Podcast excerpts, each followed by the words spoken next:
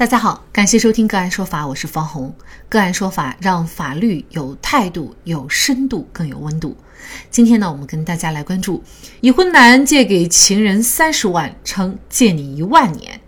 而分手后却向情人索要，他能要得回来吗？据澎湃新闻报道，张勇和李媛在二零一七年八月相识，之后相恋并同居。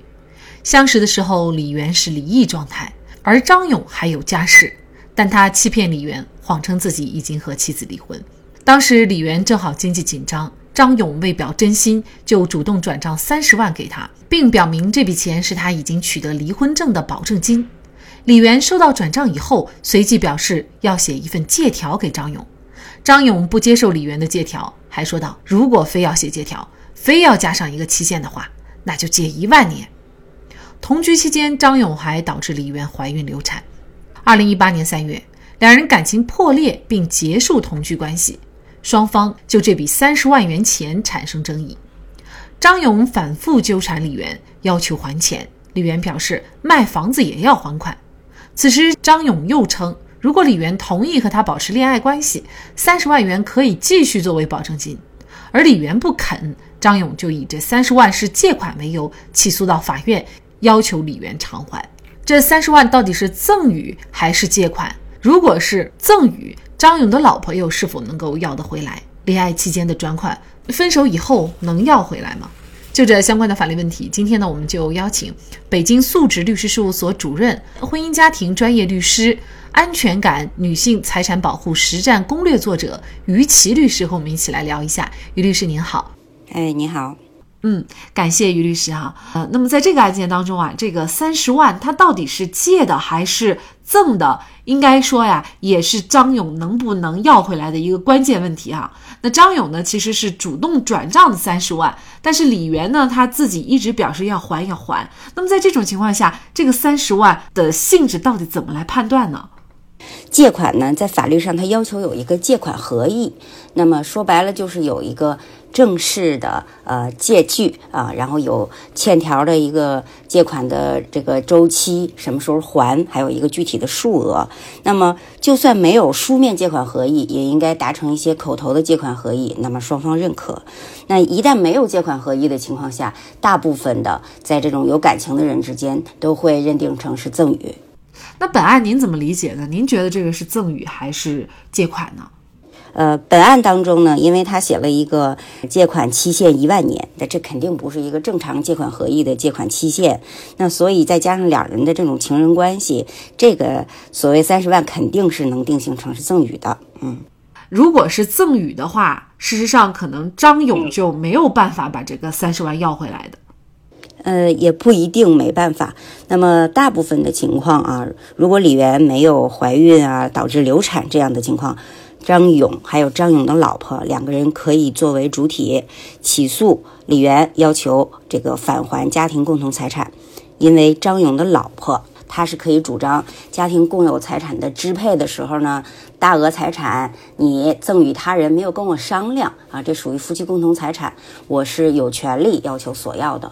嗯，那这个前提就是他的老婆要参与进来。如果他不想让老婆知道的话呢，那么如果他个人来去要这个钱，那可能法院就是认为你已经赠给人家了，那这个钱呃要不回来的可能性就很大了，是吗？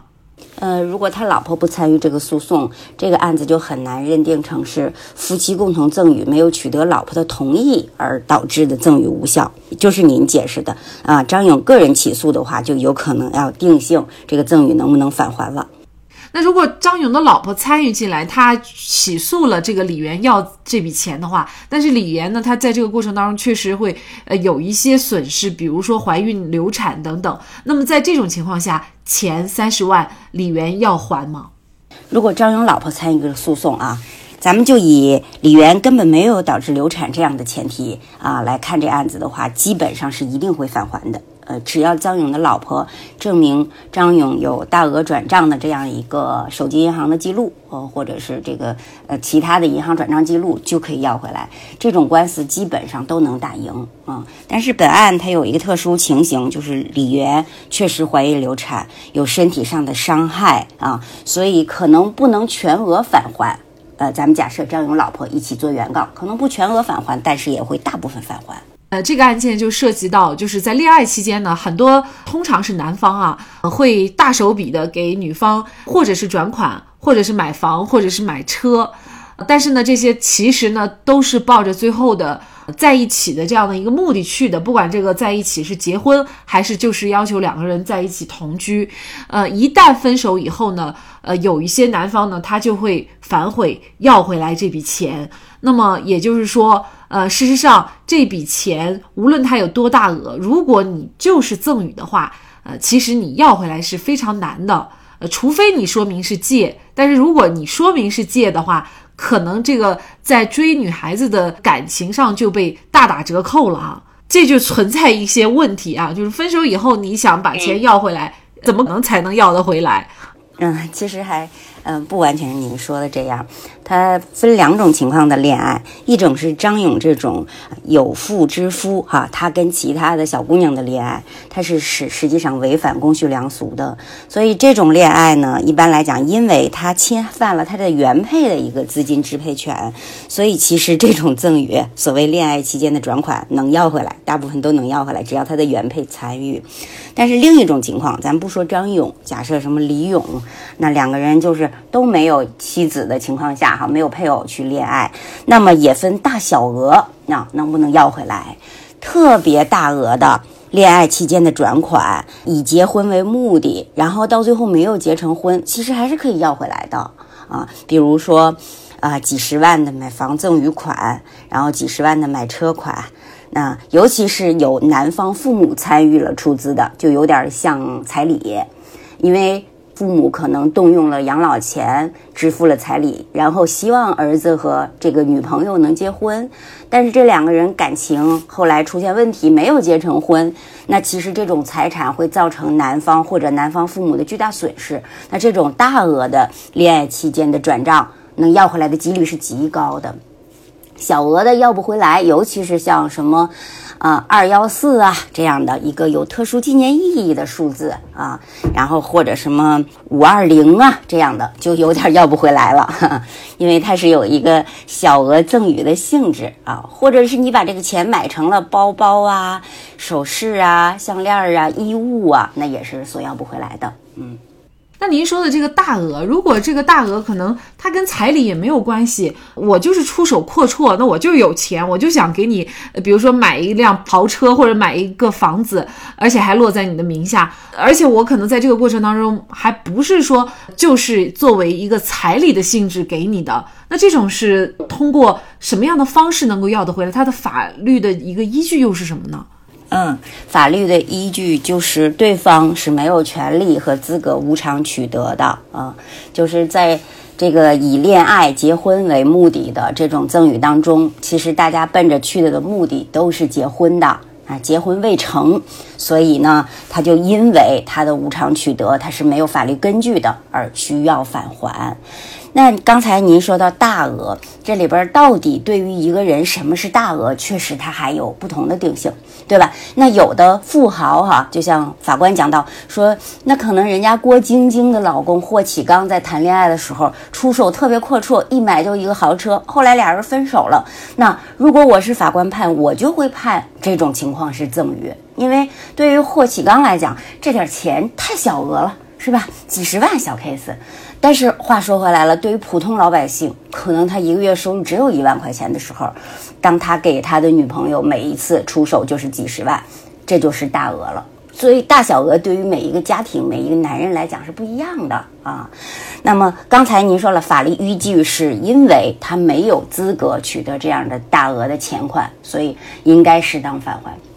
这里又存在一些小细节。假设两个人恋爱期间确实在一起同住了，可能有的人还办了一些结婚仪式、订婚仪式，还有的人同居期间共同开销了，那这些都会影响这种钱款返还的数额啊，可能会有一些部分返还。审查这些同居情形啊、怀孕流产的情形啊等等，适当的判决返还到底是什么样合理比比例的数额。那这个案子呢，襄城法院审理以后认为啊，张勇向李元支付三十万以后呢，双方通过微信分别做出了意思表示。李元主动要求出具借条，但是张勇呢，用加个期限一万年的表述予以拒绝。因此呢，双方之间的民间借贷法律关系没有能够达成合意。这三十万款项呢，也已实际的给付。李元接受款项以后啊，张勇明确表示借一万年，应该认定为不具有要求归还的意思，应该认定为赠与。那张勇在有配偶的情况下和李媛同居，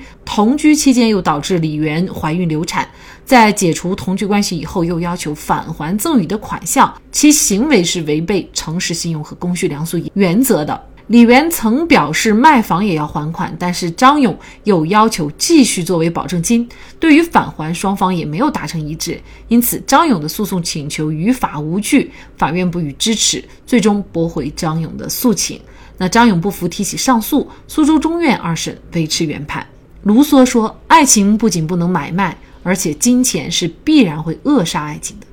所以建议谈恋爱的男女双方尽量不要赠予。对方大额的钱财，更没有必要以大额的钱财来取悦对方。好，在这里再一次感谢北京素质律师事务所主任、婚姻家庭专业律师、安全感女性财产保护实战攻略作者于琦律师。